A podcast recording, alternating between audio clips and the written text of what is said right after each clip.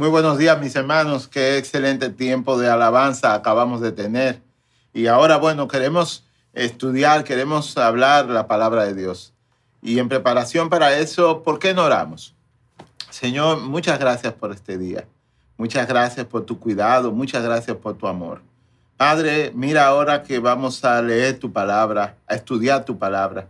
Te pedimos en el nombre de Jesús que tú, Señor, nos ayudes a enfocarnos en ella. Padre, que tu Espíritu nos hable, Señor, nos corrija, nos redarguya, nos diga las cosas que debemos cambiar, las cosas que debemos reforzar. Padre, queremos, Señor, escucharte. Oramos en el nombre de Jesús. Amén. Bueno, en las últimas semanas hemos estado estudiando las cartas a los tesalonicenses y hoy vamos a seguir eh, en esa tónica y estaremos enfocándonos en el primer capítulo de la segunda carta a los tesalonicenses. El motivo por el que Pablo escribe esta carta es porque los hermanos en Tesalónica estaban preocupados de que el día del Señor ya había llegado. El día del Señor es una frase que utilizaban los profetas hebreos para describir el día en que el Señor volvería y obtendría la victoria final sobre el mal. Así que, desde la óptica de los tesalonicenses, si ya el día del Señor estaba aquí y las cosas todavía seguían malas y siendo injustas, como que ya no había mucha esperanza. Y eso, el solo hecho de pensar eso, traía una perspectiva muy desalentadora y deprimente para los tesalonicenses. En vista de eso, Pablo escribe esta carta entre otras cosas, para aclararles a los hermanos de Tesalónica que no, que el día del Señor aún no ha llegado. Y también para animarlos en medio de las dificultades y las pruebas. Así que esa parte, ánimo en las dificultades y pruebas, es donde nos queremos enfocar hoy. Así que yo le invito todavía, ah, si todavía no lo tienen, a abrir sus Biblias en Segunda Tesalonicenses en el capítulo 1 y mantenerlas abiertas, porque iremos eh, estudiando eh, algunos versículos y sería interesante que pudieran ir leyendo conmigo. Vamos a empezar leyendo los versículos del 3 al 4 en Segunda Tesalonicenses capítulo 1. Yo voy a leer de la traducción, de la nueva traducción viviente. Dice así, amados hermanos, no podemos más que agradecerle a Dios por ustedes, porque su fe está floreciendo y el amor de unos por otros creciendo. Con orgullo les contamos a las demás iglesias de Dios acerca de la constancia y la fidelidad de ustedes en todas las persecuciones y privaciones que están sufriendo. Cuando uno sufre, lo primero que tiende a preguntarse uno es, ¿Por qué? ¿Por qué a mí? ¿Por qué me está pasando esto? ¿Qué será lo que estoy pagando? o algo por el estilo. Y es verdad, no es bueno sufrir, pero el sufrimiento y las dificultades encarados de la manera apropiada pueden producir resultados muy buenos. Leamos nuevamente el versículo 4. Dice Pablo, con orgullo les contamos a las demás iglesias de Dios acerca de la constancia y la fidelidad de ustedes en todas las persecuciones y privaciones que están sufriendo. La manera, la manera correcta en que los tesalonicenses habían enfrentado las pruebas y las dificultades eran un motivo de orgullo para Pablo y también un testimonio para las demás iglesias. El tiempo de prueba y dificultad encarado de la manera correcta es la situación perfecta para que nuestra fe florezca y se fortaleza. Se fortalezca, perdón. Y además de eso, nuestro comportamiento, nuestro manejo de crisis puede ser la situación ideal para inspirar a otros.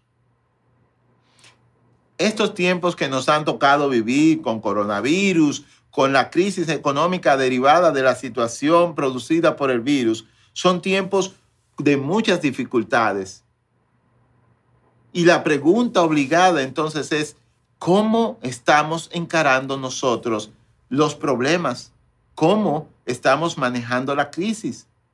Nuestra manera de comportarnos y de reaccionar ante estas situaciones está inspirando a otros o de qué manera los está inspirando. Seguimos en el versículo 5. Dice Pablo, y Dios usará esa persecución para mostrar su justicia y para hacerlos dignos de su reino por el cual sufren. En el versículo 5, Pablo dice algo muy, muy interesante. Y es que la persecución es un instrumento de Dios. El que los tesalonicenses estén sufriendo significa que son parte del reino de Dios. Y ojo con esto, no es que por sufrir los tesalonicenses se van a ganar el reino de Dios. No, no, no, no, no. Sino que como ya son partes del reino de Dios, como ya pertenecen al reino de Dios, están envueltos en el conflicto existente entre el reino de las tinieblas y el reino de la luz. Así que cuando nosotros sufrimos por el reino, por dar testimonio, por hacer lo correcto delante de los ojos de Dios, significa que, los estamos, que lo estamos haciendo bien. Ahora, la pregunta en, la dirección contraria también es válida. Si no sufrimos siendo parte del reino de Dios, entonces deberíamos de revisar nuestro compromiso. Porque se supone que si vamos contra la corriente, si vamos contra lo establecido, deberíamos, ¿verdad? En algún momento tener fricción, tener algún choque. Si no, entonces quizá estamos nadando en la, hacia la dirección contraria. El versículo 6, los versículos del 6 al 9, Pablo habla acerca del resultado final de, de la historia. Y no solamente de la historia de los tesalonicenses, sino de toda la historia. Dice así, Segunda Tesalonicenses capítulo 1 versículos del 6 al 9. En su justicia, Él, el Señor, les dará su merecido a quienes los persiguen. Y Dios les brindará descanso a ustedes que están siendo perseguidos, y también a nosotros cuando el Señor Jesús aparezca desde el cielo. Él vendrá con sus ángeles poderosos en llama de fuego y traerá juicio sobre los que no conocen a Dios y sobre los que se niegan a obedecer la buena noticia de nuestro Señor Jesús. Serán castigados con destrucción eterna, separados para siempre del Señor y de su glorioso poder. Lo primero que salta a relucir en, estos versos es que en el versículo 7 Pablo aclara, y les aclara a los tesalonicenses, que el día del Señor, el Señor aún no ha venido. Dice Pablo en el versículo 7, cuando el Señor Jesús aparezca en los cielos, haciendo referencia a un hecho que todavía está en el futuro.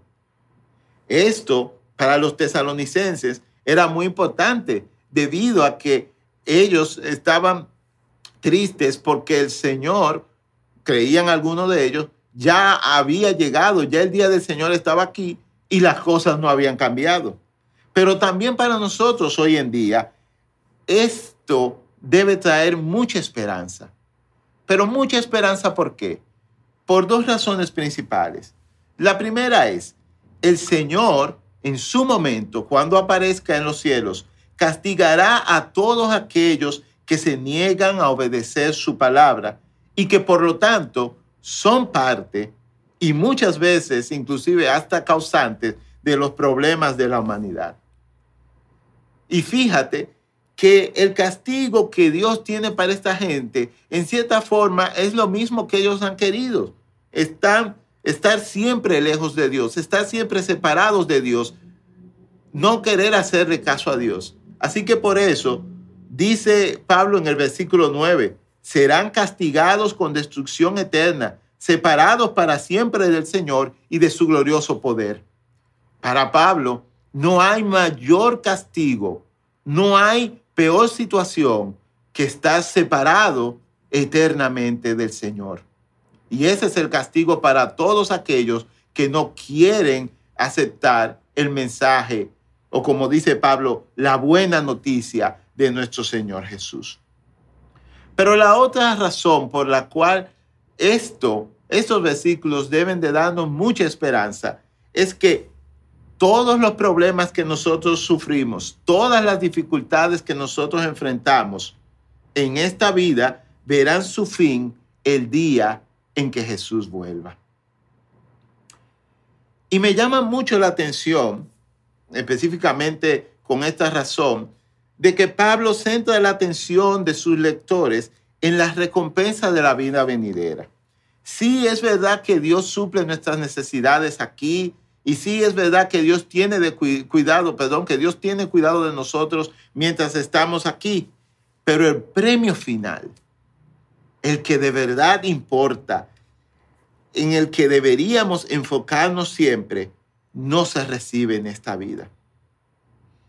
Y considero esto importante porque muchas veces como cristianos, y aún, ¿verdad? Conociendo y sabiendo y teniendo estas promesas tan grandes que se cumplirán cuando el Señor se manifieste, nosotros nos enfocamos mucho más en el aquí y en el ahora que en las promesas de la vida venidera. Se nos olvida, lamentablemente, el consejo de Pablo en Filipenses capítulo 3 de que nuestra ciudadanía está en los cielos. Así que mientras estemos en la prueba, y no, no solo mientras estemos en la prueba, durante todo nuestro caminar por este mundo, recordemos que debemos vivir aquí como peregrinos y extranjeros. Que nuestra meta no está en nada de lo que este mundo pueda ofrecer, porque sencillamente es pasajero. Debemos enfocarnos en el premio final. Debemos enfocarnos en ese día en que Jesús aparezca en los cielos. Esa debe ser nuestra esperanza. Eso debe ser lo que nos traiga gozo y alegría aún en medio de las dificultades. Pablo concluye este capítulo con una oración que está en los versículos 11 y 12. Y yo quisiera que la leyéramos juntos.